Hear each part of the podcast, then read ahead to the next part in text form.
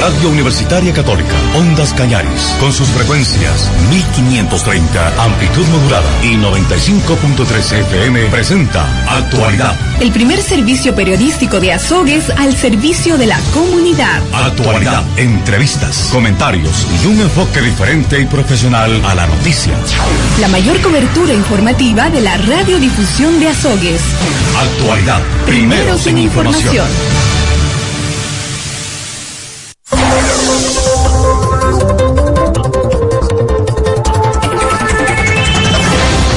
8 de la mañana, 5 minutos, 8, 5 minutos. ¿Qué tal, amigas, amigos, oyentes? Bienvenidas, bienvenidos, muy buenos días.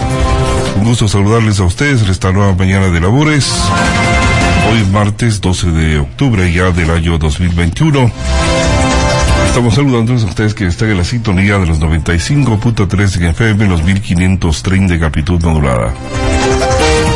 Hemos conocido un poquito mal de la garganta, pero eso no nos decae para continuar con las noticias de ustedes en esta mañana. Saludamos a nuestro compañero Adrián Sánchez que se encuentra ya listo y bien de salud para continuar en esta ocasión. Adrián. Muy buenos días, muy buenos días, Patricio. Un saludo cordial a nuestra amable audiencia, la audiencia del Austro del país y del mundo. Gracias por estar con nosotros en la primera emisión del noticiero Actualidad. Comentarles, eh, comentarle Patricio que en breves minutos estaremos manteniendo un diálogo con el gobernador de la provincia del Cañar, quien nos ha solicitado vía telefónica entablar un diálogo con él respecto a, al tema de los eh, Pandora Papers que últimamente ha salido a la luz pública. La Asamblea Nacional está en un proceso de investigación al presidente Guillermo Lazo, el presidente de la República. Vamos a eh, establecer ese contacto. conocemos que el señor gobernador está eh, viajando al Cantón La Troncal. Conoceremos también cuál es su agenda. Patricio. Efectivamente, entonces eh, estaremos establando ese contacto en breves momentos. Mientras tanto, tenemos una información para contarles a ustedes que la policía informa sobre controles del último feriado, así como de operativos realizados a lo largo de estos días. Escuchemos. Dentro de los operativos y controles efectuados por parte de la Policía Nacional acantonal de la provincia del Cañar, el coronel de policía Edison Padilla, jefe del distrito en Azogues, da a conocer sobre varios hechos y detenciones registradas a lo largo de estos días, con los siguientes resultados, indicando que en esta semana, pese a ser feriado, no se ha registrado actos violentos, en especial en la Truncal, notándose, eso sí, el consumo excesivo de licor de muchos ciudadanos que provocan comúnmente accidentes de tránsito. Aquí en Azogues, el día martes 5 de octubre, hubo un robo a una unidad económica en la calle Humberto Vicuña, es decir, a la altura del mercado Sucre, con el personal del grupo motorizado conjuntamente con la Guardia Ciudadana, habían observado unos ciudadanos que se encontraban cargando unos tachos y unas puertas Lanford en una camioneta de alquiler. Y al momento de acercarse al mencionado vehículo, tres ciudadanos salieron en precipitada carrera del mencionado vehículo, logrando interceptarlos a dos de los ciudadanos sospechosos. Realizando las investigaciones y sacando la información de cómo fue el procedimiento, se trasladaron a la parte interior del mercado Sucre, visualizando que las seguridades de varios locales comerciales se encontraban forzadas. De lo suscitado, abocó conocimiento del fiscal de turno, procediendo de esta manera a la inmediata aprehensión de los detenidos Jonathan Z y Daniel G. Los objetos sustraídos fueron ingresados al centro de acopio de indicios y evidencias de la Policía Judicial. Se coordinó de igual forma con los dueños de los locales afectados, indicándoles el respectivo procedimiento a seguir ante la autoridad competente. Asimismo, se realizó un operativo de control de armas, municiones, explosivos en las vías de acceso al CRS de Cañar. Esto es dando cumplimiento al estado de excepción,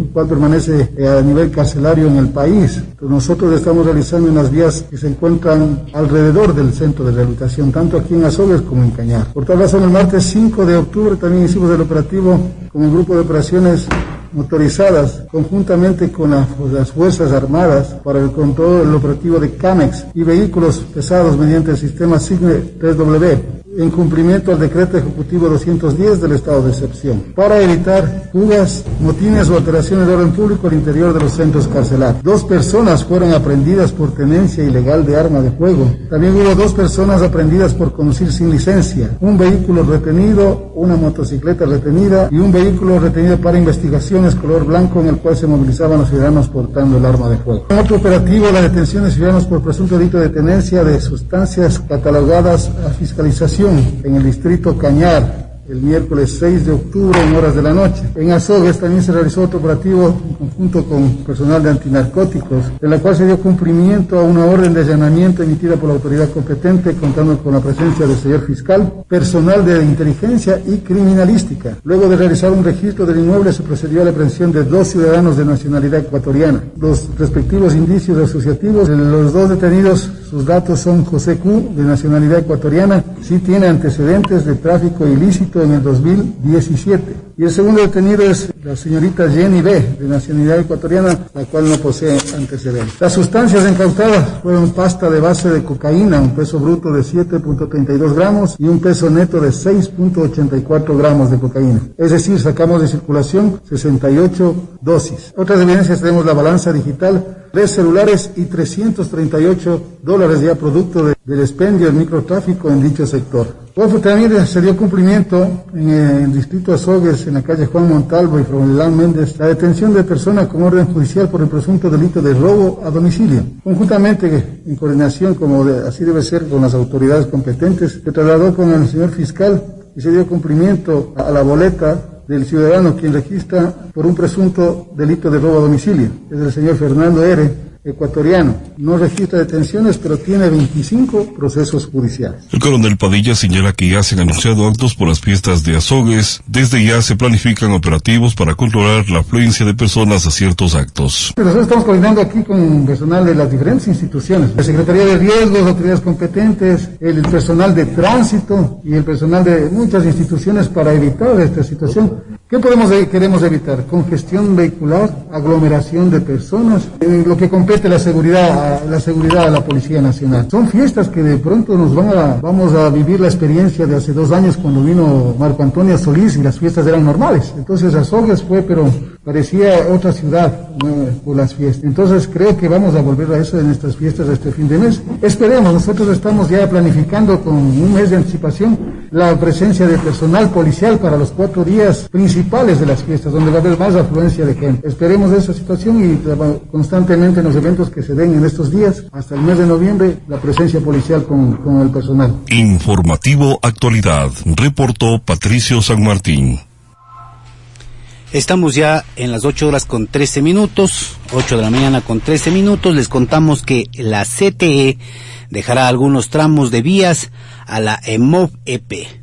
Veamos de qué se trata esta información. Los vigilantes de la Comisión de Tránsito del Ecuador, CTE, ya no controlarán algunos tramos de la avenida Enrique, Enrique Zarízaga, conocida como autopista Medio Ejido, de la Panamericana Sur de la vía Cuenca Azogues.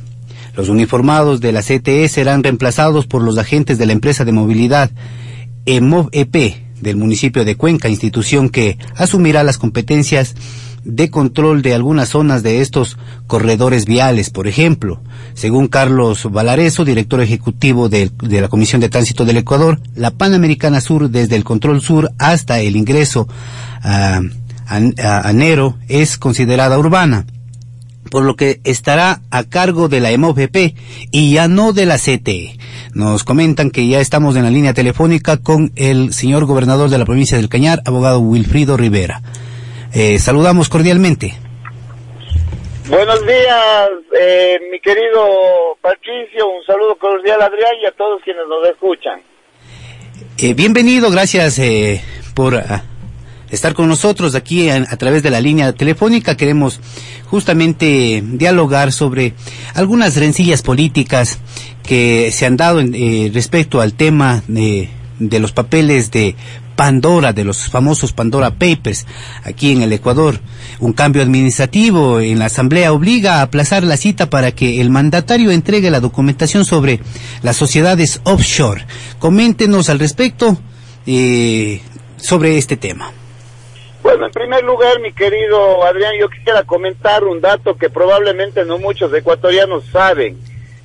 Entre el año 2005 y el año 2020, la corporación Multi DG, que pertenece o forma parte de del patrimonio del presidente Guillermo Lazo, ha pagado 8.4, eh, 8.5, eh, 8 millones y medio de dólares en impuestos.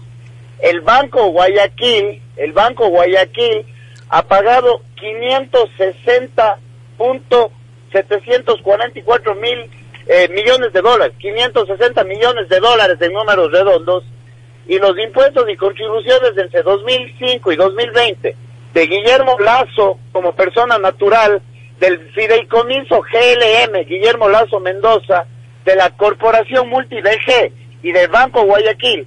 Escúcheme, se me bien, mi querido Adrián el pago de impuestos y contribuciones entre 2005 y 2020 del grupo que rodea al, presidente Guillermo Lazo es de 588 millones de dólares. Eso ha contribuido el grupo Lazo en el Ecuador en los últimos 15 años. Ahora tratan de desviar la atención. Una asamblea que lamentablemente está desprestigiada busca perjudicar al presidente que logró vacunar a 9 millones de ecuatorianos en 100 días, que ha creado 200 mil nuevos empleos de calidad en tan solo cuatro meses, con un solo propósito, buscar la destitución del presidente. También es importante mencionar que la mayoría de los ecuatorianos estamos cansados de esta vieja forma de hacer política, la del chantaje, la del te dejas dominar o te domino o te destituyo. Esa política está representada hoy en una alianza impensada. Imagínese usted al señor Nebot, al señor Correa sentados de la misma mesa con el señor Salvador Quispi eh, y, quienes buscan en este momento de manera sincronizada evitar el cambio que tanto anhela el, el país. El presidente Guillermo Lazo anunció que se va a someter a cualquier comisión de la Asamblea Nacional Incluso él personalmente ha pedido al Contralor del Estado que revise sus declaraciones patrimoniales, así como también es importante mencionar que el presidente es el único líder que en este país con la legitimidad tiene la legitimidad para dar la cara frente a estos infames ataques y al mismo tiempo puede revelar quiénes son los que no pagan impuestos en este país. Vea Adrián, lo que yo le digo son números reales. Cualquier ciudadano puede ir a la página del SRI y notar que el grupo que rodea al presidente Lazo ha pagado casi 600 millones de dólares en los últimos 15 años. Eso no me lo invento. Ah, claro, allá están huidos, prófugos con órdenes de prisión, quienes quieren deslegitimar un cambio legítimo, un cambio por el que votó la mayoría de los ecuatorianos y ahora en alianza con quienes supuestamente eran sus enemigos políticos. Vea, Juan Pablo, esta es una Vea, Adrián, esta es una pantomima que lo que busca únicamente es evitar que la ley de creación de oportunidades sea debatida en la Asamblea Nacional. Una ley que piensa en siete de cada diez ecuatorianos que lamentablemente y debido al modelo político y económico que estuvo vigente en el Ecuador durante 14 años, dejó a siete de cada diez ecuatorianos sin un empleo fijo dejó a siete de cada diez ecuatorianos que lleguen, hace que lleguen al fin de mes y no tengan un ingreso mensual para que puedan mantener a su familia. Lamentablemente están confundidos. Aquí ya no se trata del presidente Guillermo Lazo, no se trata del proyecto político que él representa, se trata de la estabilidad, se trata de que podamos por fin ser un Estado en el cual haya seguridad jurídica y en el que la inversión extranjera pueda ingresar digamos, con, con, la posibilidad de generar recursos e ingresos para el Estado ecuatoriano. También se habla de, de los diálogos con la CONAIE, Juan Pablo, y ahí hay que también ser absolutamente claros, en el sentido de que es más grande lo que nos une con los grupos de los representantes de las nacionalidades indígenas que lo que nos separa. Existen 11 coincidencias revisión de solicitudes de indulto, fortalecimiento de la justicia indígena, créditos inclusivos, educación, salud, transición ecológica, menos aranceles, reactivación económica. En los cinco puntos que nos separan Adrián, le hemos pedido a, a la CONAIE que armemos mesas de diálogo, mesas de trabajo, para que los podamos conversar. El que no está abierto al diálogo es el señor Isa, por ejemplo, que pretende imponer a la fuerza su propia agenda política. Oponerse a lograr un consenso es poner en peligro la creación de oportunidades que tanto anhelan los ecuatorianos. El país, Juan Pablo, Adrián, Patricio, no aguanta ni aguantará otro octubre del 19. Venimos de una pandemia y una paralización muy grave. Los negocios recién están empezando a abrir sus puertas y despegar. No es justo que ahora se pretenda amenazar con otra paralización que lo único que genera es desestabilización y violencia. La postura del señor Isa, por ejemplo, es contradictoria. Por un lado dice que no, que no se les escucha y por otro, por ejemplo, a la interna de su organización no escucha a otros importantes líderes como por ejemplo el señor Javier Aguavil. Nosotros como el gobierno del encuentro con el presidente Guillermo Lazo, con la ministra Alexandra Vela, estamos dispuestos a conversar con todos los sectores, a buscar soluciones, a buscar convergencias, pero a base de amenazas, a base de chantajes, estése convencido de que no lo vamos a conseguir y tampoco nosotros nos vamos a prestar para ello. Lo importante no, no son las explicaciones que pueda dar el, primer mandatario, el presidente de la República, Guillermo Lazo, sobre su aparición en los papeles de Pandora. Lo trascendental aquí es que recibirá, quién recibirá esa información y liderará la investigación dentro de la Asamblea. Y, hasta ahora no, no conocemos de, momento la nueva fecha para que Lazo, el presidente Guillermo Lazo, remita los detalles sobre las empresas offshore. sobre todo le invitamos a que escuche un audio. Ayer mantuvimos un diálogo con eh, Viviana Veloz, una de las asambleístas eh, por Santo Domingo de los Sáchiras. Patricio, por favor, eh, nos ayuda con el audio. La asambleísta por Santo Domingo de los Sáchilas, Viviana Veloz, manifiesta que con las declaraciones del presidente de la República, Guillermo Lazo, respecto a la evasión de impuestos reflejado por Pandora Papers, abre mucho más interrogantes que dar respuestas claras y precisas al país. Una de ellas es cuándo se deshizo, dónde fueron estos dineros, pagó impuestos sobre estas empresas, porque es imposible que mientras el presidente Guillermo Lazo pretendía llenar de impuestos a la clase media, a la clase trabajadora, él estaba utilizando estas empresas offshore para evadir los suyos. Y quizá también se abre otro interrogante que está utilizando el poder que el pueblo le dio en las urnas para beneficio personal y que además es totalmente contradictorio que el presidente Guillermo Lazo nos hable de atraer inversión extranjera cuando él saca su dinero del país y más contradictorio que con la ley de creando oportunidades quería cobrar más impuestos a la clase media cuando el presidente los evade y que nuestra legislación además prohíbe que los funcionarios públicos, mucho más un presidente, tenga recursos en paraísos fiscales y de comprobarse si esto es cierto quedaría en tela de duda la legitimidad del cargo como presidente de la República. Por eso hemos señalado que es necesario, aparte de la Asamblea Nacional, se haga un acto de investigación, de fiscalización, respetando siempre el debido proceso, el derecho a la defensa para esclarecer si existe delito o no, para esclarecer cuál es la parte que falta por declarar, qué es lo que se ocultó, si tributó o no tributó, o si él habría utilizado también algunos otros mecanismos para evadir el pago de impuestos Usted ha escuchado a la eh, asambleísta Veloz, la misión es investigar si el presidente incurre o no en alguna irregularidad al haber aparecido en los papeles de Pandora. Vea, durante los últimos 14 años, una de las personas más perseguidas en este país se llama Guillermo Lazo. No lo digo yo, se creó una comisión, Adrián, una comisión para investigar su supuesta participación en el feriado bancario. Y la comisión creada por el expresidente Correa, hoy prófugo de la justicia, determinó que el presidente Lazo, en ese entonces el señor eh, empresario Guillermo Lazo, no tuvo nada que ver. Luego se creó una ley que evite que funcionarios públicos tengan en el exterior, pero con el antecedente, Adrián, de que la constitución del Ecuador prohíbe a los grupos financieros tener inversiones en otros sectores. Es decir, si yo soy accionista de un banco, yo no me puedo poner ni siquiera una papelería. Eso, eso también deben decirlo. En ese sentido debo decirle que el presidente de la República públicamente de manera personal envió una carta a la Asamblea Nacional poniéndose a las órdenes para aclarar cualquier duda, cualquier inquietud, cualquier situación que pueda eh, o que sea necesario aclararse. Lo hizo públicamente.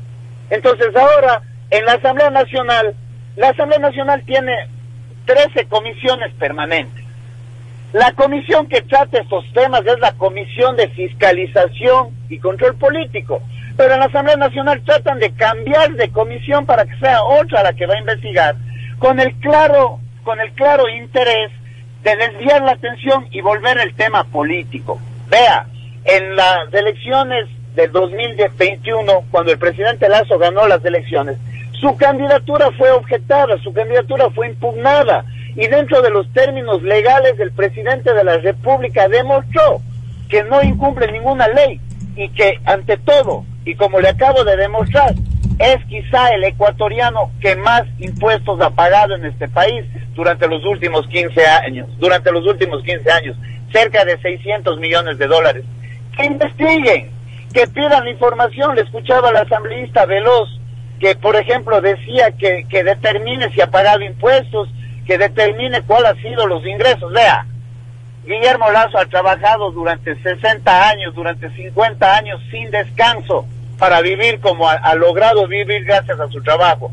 Otros son quienes en 15 años con el dinero de los ecuatorianos se pasearon por el mundo en dos aviones privados, quienes durante 15 años generaron esos nuevos especies de boliburgueses para, paradojando con lo que pasó en Venezuela.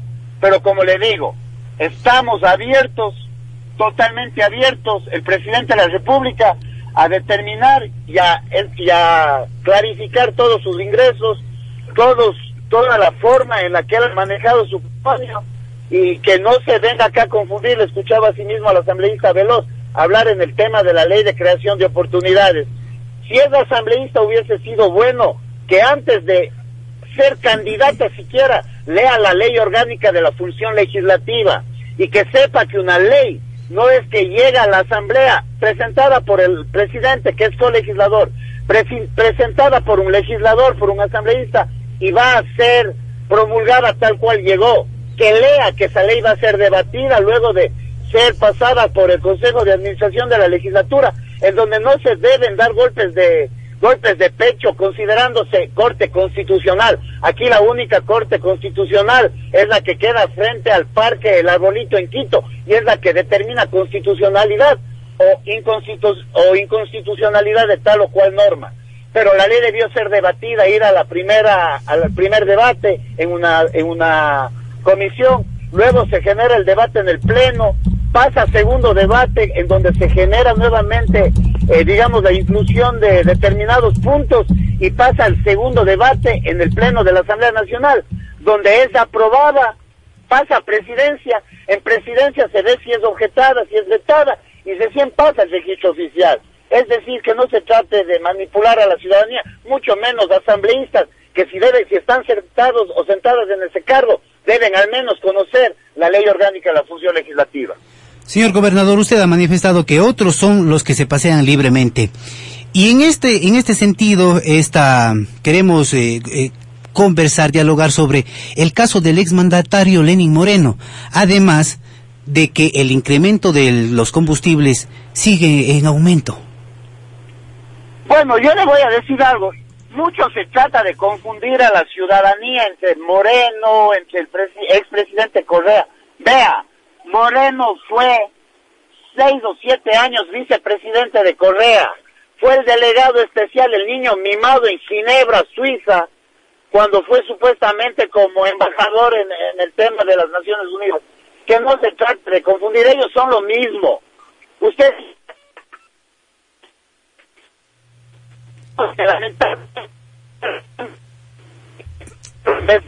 Señor gobernador, tenemos... Señor gobernador, tenemos una, una interrupción, eh, no le podemos escuchar muy bien. De pronto, si nos ubicamos en un lugar estratégico para, para tener su... escucharle, para que la ciudadanía pueda eh, conocer su punto de vista. Estamos ya en las ocho horas con 30 minutos. Eh, de pronto vamos a ver si podemos enlazarnos nuevamente con el señor gobernador, pero se quedó la inquietud. Los precios de la gasolina, eh, como mes a mes, sigue en aumento. Patricio, usted tiene más noticias. Continuamos con la entrevista pactada para el día de hoy con el señor gobernador de la provincia del Cañar, abogado Wilfrido Rivera. Eh, comentábamos un poco sobre el incremento de los combustibles y desde julio de 2020 rige esta nueva política de que se hizo la liberación de precios de los derivados del petróleo. Eh, al respecto queríamos conocer sobre este tema van a cambiar este tipo de política. Hay la posibilidad, porque estos últimos 15 meses de la vigencia de la política de liberación de precios de combustibles, la gasolina extra, la ecopaís y el diésel, se han eh, experimentado incrementos de entre 63 a 65 centavos de dólar. Bueno, en primer lugar, eh, mi querido Adrián, quisiera ofrecerle disculpas a usted y por su intermedio a quienes nos escuchan. Le comento que estoy bajando al Cantón La Troncal, en donde vamos a tener una importante agenda. En Pastilla le comento, Vamos a celebrar el Día de la Interculturalidad en la Unidad Educativa Virgilio Urgilés. De ahí tendremos una reunión de trabajo con los profesores de la ciudadela de octubre. Posteriormente estaremos inaugurando una unidad de policía comunitaria en Manuel de J. Calle. Tendremos reuniones con los trabajadores de la salud del Cantón La Troncal, así como también del sector del Cisne, de Pancho Negro. Y finalmente estaremos reuniéndonos con los dirigentes del transporte urbano, camionetas y taxis para en Shukai mañana en la tarde estar visitando y verificar el hospedaje que se va a proveer a los policías para tener un, policía en esta en este importante sector de la parroquia San Antonio de Pahuancay. Ya concretando en el tema que usted puntualmente me ha preguntado, vea, el tema de la liberalización del precio de los combustibles no fue un decreto firmado en este gobierno, fue un decreto firmado, como usted bien anotó, en el, en el año 2020, en julio concretamente, y fue más bien con el ánimo de, bueno, yo entendería de combatir algunas situaciones que lamentablemente no están de acuerdo con la realidad nuestra. ¿A qué me refiero? El contrabando de combustible en la frontera con Colombia y con Perú es extremadamente grande. Además, eh, Adrián, hay que anotar que tenemos una mucho, mucho combustible también se desviaba para el narcotráfico. Eso es conocido, sobre todo en alta mar salía desde las costas de Manabí, desde las costas de la provincia de Esmeraldas, alta mar para el tema del, para el tema del, del narcotráfico. Y finalmente decirle que se está trabajando en mesas técnicas que están en Quito, mesas técnicas que determinen el tema de la focalización del precio del combustible. La ciudadanía que me escucha cree oportuno, considera oportuno, por ejemplo, que a los que tienen vehículos de alto cilindraje, vehículos que cuestan sobre los 70, 80, 100 mil dólares, nosotros subsidiemos lo que ellos consumen en combustible. Es un tema que hay que manejarlo con pinzas, es un tema que hay que ser absolutamente prudente para tratarlo y en ese sentido estoy convencido de que muy próximamente el gobierno nacional, conjuntamente con los transportistas, darán importantes anuncios sobre el tema de la focalización del precio de combustible. Eh, auguramos, Martín, el mayor de los éxitos con la amplia agenda que tiene para el día de hoy y mañana, es verdad, en el Cantón La Troncal. No, yo le agradezco, eh, Adrián, y como le digo, estamos dispuestos siempre a conversar decirle a la ciudadanía, decirle a quienes nos escuchan, a quienes votaron y a quienes no votaron por el presidente Guillermo Lazo, a quienes estamos no de acuerdo con ciertas políticas, decirles que se nos dé la oportunidad de crear las oportunidades laborales para siete de cada diez ecuatorianos. No podemos estar nosotros jamás en contra de lo que la ciudadanía pretende. Vea, vea Adrián, yo he recibido en mi despacho a más de cinco mil personas en búsqueda de trabajo pidiendo oportunidades laborales, con maestrías, con títulos de tercer nivel, con licencias profesionales de conducción. No hay camello, no hay trabajo. Lo que necesita la gente en este momento es oportunidades. Si no están de acuerdo al 100% con la ley, al menos recíbanla, debátanla, pongan los puntos que creen convenientes, saquen los que creen inconvenientes, pero por favor, no por temas políticos, no por temas de agenda, no por temas ideológicos. Cedemos la oportunidad de esa mayoría silenciosa, Adrián, de aquella que no tuitea, de aquella que no, de aquella que no postea en Facebook, pero que necesita llevar el pan a su, a su casa. Agradecerles nuevamente la oportunidad y como siempre a sus órdenes. Muchísimas gracias. Estuvo con nosotros el señor gobernador de la provincia del Cañar, abogado Wilfrido Rivera Reynoso. Él nos acompañó, con él hablamos sobre el tema de los Pandora Papers, de el alza de los combustibles y la, eh, un poco acerca de la ley creando oportunidades. Patricio, tiene más información usted que contarnos. Claro, efectivamente, vamos con más noticias y les contamos enseguida que la Intendencia de Policía controla la atención en locales de atención al público, así como los permisos de funcionamiento. Escuchemos.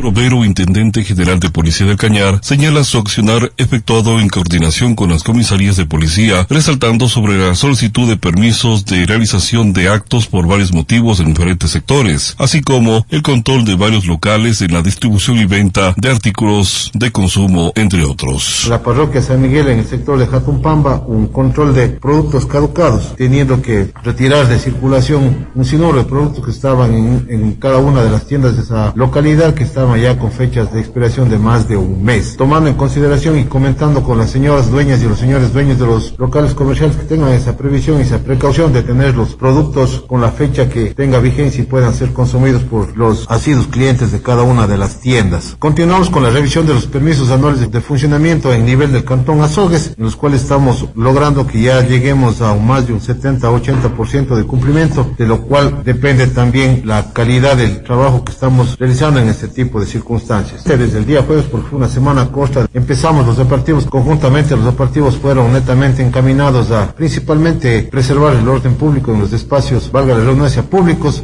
atrios de la gobernación con la Policía Nacional y el Ejército ecuatoriano, en el cual se revisó lo que es eh, utilización o posesión de las armas y los documentos habilitantes de los ciudadanos que conducen sus vehículos y también de sus vehículos. El fin de semana se realizó los operativos de planificados con la mesa técnica de seguridad y los operativos también de control de orden público que realizamos semanalmente como entidad. A más de ellos se coordinó a nivel de toda la provincia, todo tipo de operativo encaminado a resguardar el orden público de la ciudadanía y la seguridad de la misma. De esta manera, en el transcurso del día viernes, del operativo del día viernes, más o menos a las diez y media de la noche, tuve una llamada que me denunciaba una existencia de, o les estaba dando una fiesta clandestina en el sector de Sajeo. Coordinamos inmediatamente con la policía nos dirigimos al lugar bastante difícil del ingreso porque es una calle de tercer orden y es bastante empinada. Hay lugares donde los vehículos difícilmente pueden ingresar y no se puede visualizar desde la vía. Entonces nos dirigimos a ese lugar y encontramos más o menos alrededor de unas 100 personas, jóvenes de entre 18 a 20 años. También se presumía que habían menores de edad por las características físicas de los mismos. Inmediatamente comenzamos con los, me parece, creo que son los propietarios o los encargados de la propiedad donde se realizaba el evento. Los dimos por terminado y tuvimos la, la precaución de prevenirles de que no se puede continuar con este tipo de, de, fiestas porque estamos todavía en pandemia, que tengan esa previsión y que se eviten problemas en el ámbito legal, más no por la cuestión de la fiesta clandestina, sino por la existencia de personas menores de edad en el sitio. El intendente da a conocer detalles sobre una competencia de autos de madera en el Cantón Bilián. El día sábado hubo el evento de carrera de coches de madera por, por celebrarse un año más de, de existencia del cuerpo de bomberos a nivel nacional y netamente de la, del cantón Biblián. Obviamente que tenían los permisos correspondientes menos, debo ser yo sincero, menos de que corresponde a la intendencia, pero no por ello, como yo lo he manifestado en algunas ocasiones, no por ello están exentos de que yo salga a revisar el evento y la consecución del mismo y que se cumplan con los planes de contingencia que sí tenían el plan de contingencia. Acudí en la tarde del día sábado, inclusive de forma personal, eh, estuve con gente de los bomberos y gente de la Cruz Roja que estaban presentes y el comisario y los tenientes políticos del Cantón Biblián. Recorrimos la pista, inclusive hicimos que se retire un sinnúmero de personas que estaban en lugares bastante peligrosos y luego de aquello se dio la autorización para que pueda comenzar el evento porque sin ese tipo de previsiones no se iba a llevar a cabo el evento. Los accidentes son comunes en ese tipo de competencias, son riesgos que corren los pilotos y me referiré netamente al accidente que está concitando un poco de, de atención a la, a la, ciudadanía que es de uno de, los, de uno de los organizadores mismo, que es el señor coronel, que es uno de los organizadores que impulsó ese tipo de evento. Lastimosamente le falló el vehículo, no fue cuestión de inclusive falla humana ni falla de organización. Fue cuestión, ya hablemos de la parte netamente mecánica del carro que le tuvo una consecuencia y no creo que hablemos de fatalidad, sino que le complicó un poco la salud, pero me parece que está saliendo avante en el tratamiento y en, los, y en, las, y las curaciones que ya le están realizando al señor y no creo que haya ninguna otra complicación. De ahí por el resto el evento se llevó con total normalidad, no hubo venta de bebidas alcohólicas, que es la principal causa a veces de los problemas. Todos los pilotos que concursaron y fueron parte del evento consumieron bebidas alcohólicas porque justamente la única tienda que hay en el santuario del, de la Virgen del Rocío estaba cerrada para evitar este tipo de complicaciones y se llevó a cabo el evento y más o menos 5 de la tarde dimos por terminado que estuve justamente presente yo hasta que se termine el mencionado evento. Informativo Actualidad, reportó Patricio San Martín. Muy bien, estamos a las 8 de la mañana con 42 minutos, 8.42 minutos. Tenemos al otro lado de la línea a la doctora Silvia Pineda Hoyos. Ella es especialista en oncología clínica. Eh, nos ha solicitado esta entrevista para hablar acerca del cáncer de mama, para dar a conocer cuáles son los eh, diferentes tipos de cáncer, el diagnóstico y tratamiento oportuno. Esto en conmemoración por el mes de la lucha contra el cáncer de mama. Doctora eh, Silvia Pineda, gusto saludarle. Muy buenos días. Patricio, buenos días y buenos días también a todas las personas que se conectan a la emisión de Radio Ondas Cañaris en este informativo actualidad. ¿Desde cuándo se, digamos, se conmemora lo que es el bien de la lucha contra el cáncer de mama, una enfermedad que prácticamente ha matado a, miles de personas a todo el mundo? Así es, pues más o menos desde el 92, eh, por algunas situaciones ocurridas en esas épocas, la Organización Mundial de la Salud determinó el 19 de octubre y en realidad el mes de octubre todos los años como Día Internacional de Concientización contra el Cáncer de Mama con el objetivo de crear conciencia y de promover que cada vez más mujeres accedan a controles, diagnósticos y por supuesto tratamientos oportunos. Ahora, ¿cuáles son los subtipos de cáncer, el diagnóstico y el tratamiento oportuno para prevenir lo que es esta grave enfermedad? Pues bien, antes se hablaba únicamente de cáncer de mama, en la actualidad ya eh, conocemos gracias a la biología molecular, a estudios que se hacen en la biopsia, estudios de inmunohistoquímica, algunos subtipos de cáncer de mama, como son los que eh, tienen receptores hormonales positivos o los que tienen una proteína denominada HER2 positiva o HER2 negativa y aquellos que no expresan ninguno de estos de estos parámetros eh, los cáncer de mama triples negativos. Y dependiendo del tipo de, receptores y de proteínas que expresen eh, el cáncer de mama, pues uno podrá orientar el tratamiento. Los tratamientos multidisciplinarios en esta patología, ¿cómo se los da a conocer? Eh, pues bien, una vez que hacemos un diagnóstico de cáncer de mama, intervendrá el equipo multidisciplinario que está conformado eh, por un cirujano oncólogo, que está conformado por oncólogos, psico-oncólogos, nutricionistas, eh, personal de enfermería y la evidencia científica nos demuestra que todos los pacientes eh, se benefician en realidad de ser atendidos por un equipo multidisciplinario que tenga experticia en el tema de cáncer de mama. Ahora, ¿cómo se puede prevenir o es hereditario aquella, aquella enfermedad?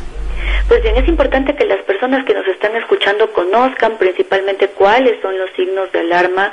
Recordar que el cáncer de mama no puede, no solo se presenta en hombres, sino que eh, no solo se presenta en mujeres, sino que también se presenta en hombres.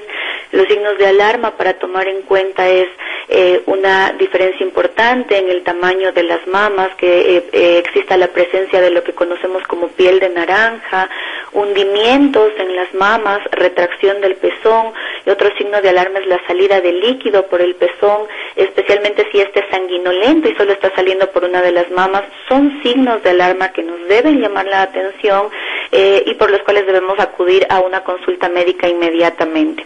Ahora, en el tema de prevención, eh, la evidencia científica nos habla de que la mamografía es el gol estándar para el diagnóstico de cáncer de mama, asociada claramente a la realización de una ecografía mamaria.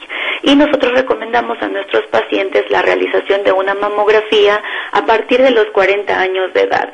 Y en aquellos casos de alto riesgo, en los cuales existe una carga familiar importante, muchos antecedentes de cáncer de mama, se pudiera recomendar una mamografía de base a los 35 años. Pero para la población en general, la primera mamografía más ecografía mamaria debe ser a partir de los 40 años.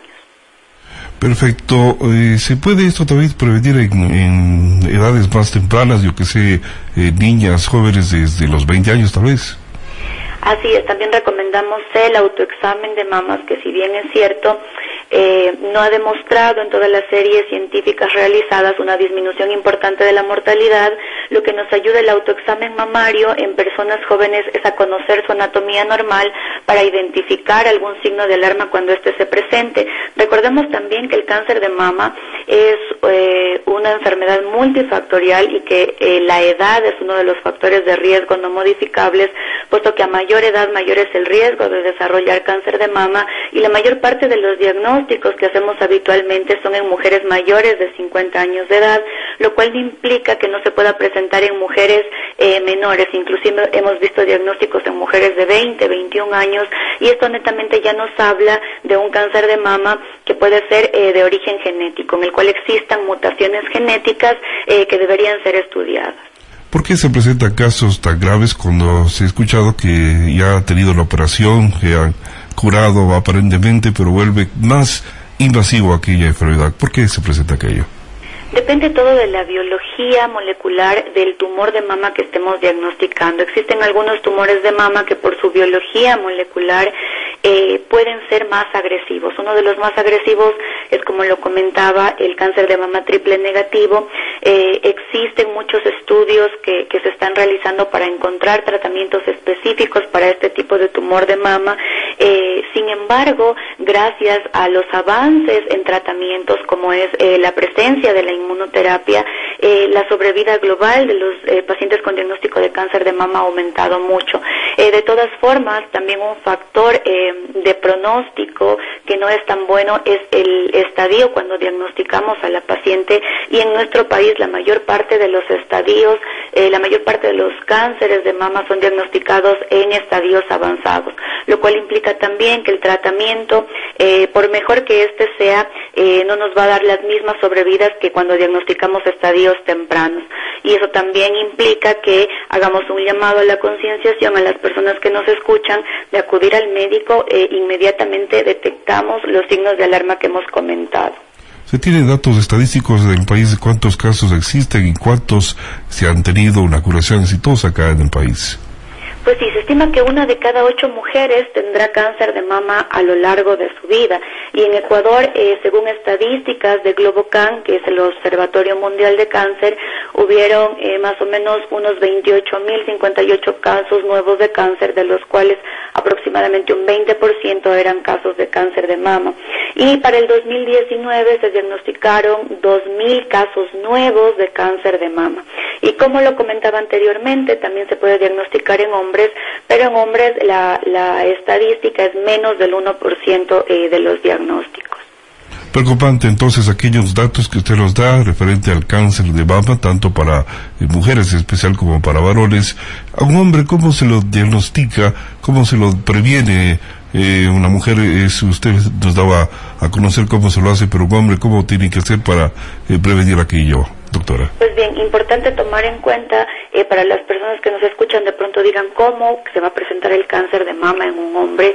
Eh, los hombres también tienen glándula mamaria, sin embargo, por eh, la influencia hormonal esta glándula no se ha desarrollado de la misma manera que se desarrolla en las mujeres. Al tener en su anatomía glándulas mamarias es posible de que se presente un tumor mamario. Entonces es importante también conocer la anatomía normal del hombre y fijarse si es que hay algún un nódulo eh, en la región en donde están las mamas, hay dolor, hay un nódulo en la axila, son signos de alarma para consultar al médico y sobre todo si es que en la familia han habido casos de cáncer de mama eh, diagnosticados en personas menos de 40 o menos de 30 años ya son factores de riesgo que van sumando y si asociado a ello tenemos un hombre que tiene alguno de los síntomas que estoy mencionando, pues es motivo para hacer una consulta médica. ¿Un hombre es más invasivo o menos invasivo esta enfermedad? Pues bien, eh, depende, como lo he mencionado, todo de la biología molecular. Sin embargo, en la serie de casos que hemos visto, la mayor parte de las personas que han sido diagnosticadas en etapas tempranas, pues han tenido excelentes evoluciones. El aspecto psicológico es importante para las personas que padecen del cáncer de mama, doctora. Sumamente importante, Patricia. Sabemos que todos los seres humanos somos integrales, tanto lo físico como lo psicológico. Está eh, 200% ligado, así que dentro de los equipos multidisciplinarios contamos con la parte de psicooncología para ayudar no solo al paciente, sino también a su familia o a su entorno cercano a poder comprender este diagnóstico y poder comprender los procesos que implican un diagnóstico de cáncer de mama, puesto que nuestros pacientes con este diagnóstico pueden experimentar ansiedad, depresión, pero para ello estamos para identificar aquellos signos que nos indican que mi paciente está presentando signos de depresión y poder actuar con psicooncología en el momento oportuno. Importante es la prevención en todos estos casos y prevenir de una forma que haya el cáncer masivo de mama tanto en mujeres como en varones. Mi querida doctora Silvia Pineda, que esta mañana nos ha dado a conocer acerca de lo que es el mes de la lucha contra el cáncer de mama. Estaremos una próxima oportunidad conversando con usted un tema importante como es este. Gracias. Gracias a usted. Una buena mañana. Son las 8 de la mañana con 52 minutos, 8.52 minutos. Continuamos con más noticias acá en Actualidad Primera Emisión y seriamente les contamos en otro orden de la información que fuego consumió vegetación en el sector de Pampa Vintimilla. Ecos del Cañar con esta noticia. Varios incendios forestales se registraron el último fin de semana en la ciudad de Sogues, lo que movilizó a los integrantes del cuerpo de bomberos para que combatieran los flagelos. Aproximadamente tres hectáreas de vegetación fue consumida por el fuego en el sector de Pampa Vintimilla, perteneciente a la parroquia Javier Loyola, a donde acudieron dos unidades y siete bomberos para sofocar el incendio. Según los miembros de la casaca roja, las llamas se propagaron rápidamente por la vegetación seca de la zona, incluso una vivienda de Bareque estuvo a punto de quemarse. Ardo fue el trabajo de los socorristas que controlaron el siniestro en horas de la noche. Los pobladores de zonas rurales aún mantienen la creencia de atraer a las lluvias quemando vegetación durante la época de sequía sin darse cuenta de la afectación que se produce al ecosistema. Cabe recordar que también son sancionados por la donativa penal del país a quienes provoquen de manera directa o indirecta los incendios forestales según el artículo 246 del Código Orgánico Integral Penal. Se informa.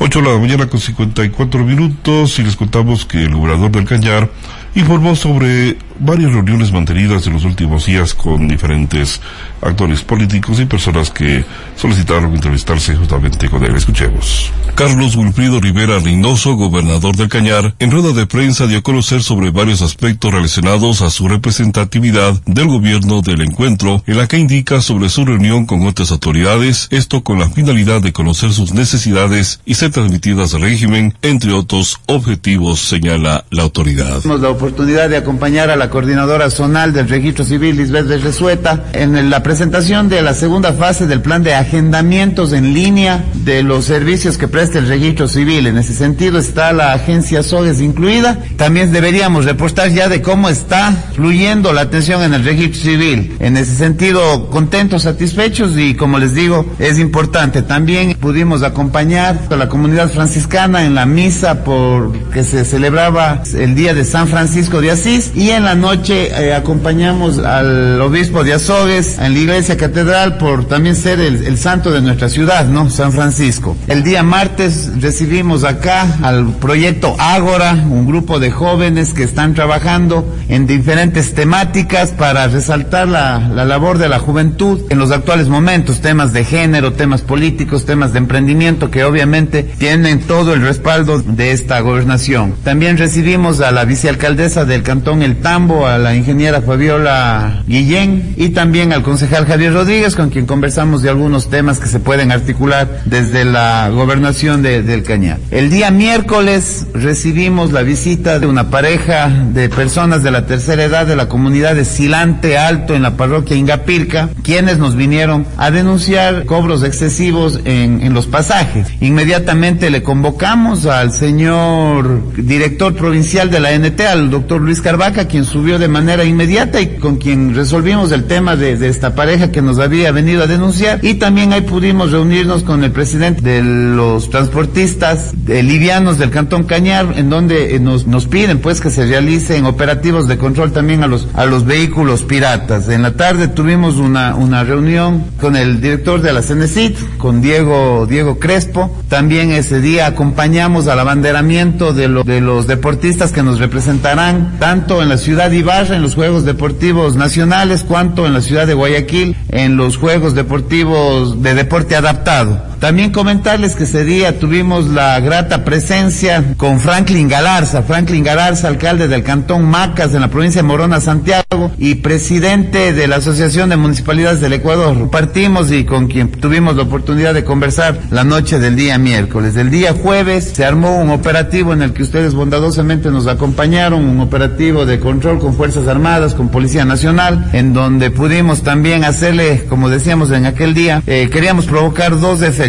el primero, de, de, que la ciudadanía tenga la percepción y la seguridad de que estamos trabajando para protegerlos y obviamente también el efecto también del Ministerio de Agricultura y Ganadería. Esto con el fin de mm, poder de alguna manera solventar las inquietudes que se tienen frente a la conservación y preservación del Parque Nacional Sangay. Nos juntamos también con gente del Consejo Nacional Electoral, con su director, con el doctor Joe Coronel. Vamos a trabajar de manera conjunta con las jefaturas políticas, con las tendencias políticas para que los servicios del CNE lleguen a cada una de las parroquias, a cada uno de los cantones, pero obviamente que, esas visitas itinerantes del Consejo Nacional Electoral, Delegación Provincial del Cañar, o se obtengan los resultados que nosotros queremos conseguir, que es precisamente el que la ciudadanía no tenga que acercarse a la Delegación Provincial en Azogues para obtener algunos documentos. Informativo Actualidad, reportó Patricio San Martín. Estamos solamente a dos minutos para que se haga las nueve de la mañana. Queremos agradecer su sintonía en esta mañana a nombre de Adrián Sánchez y quienes habla Patricia San Martín. Los despedimos. Gracias. Estaremos con ustedes al mediodía con más noticias de nuestra segunda emisión. Hasta pronto.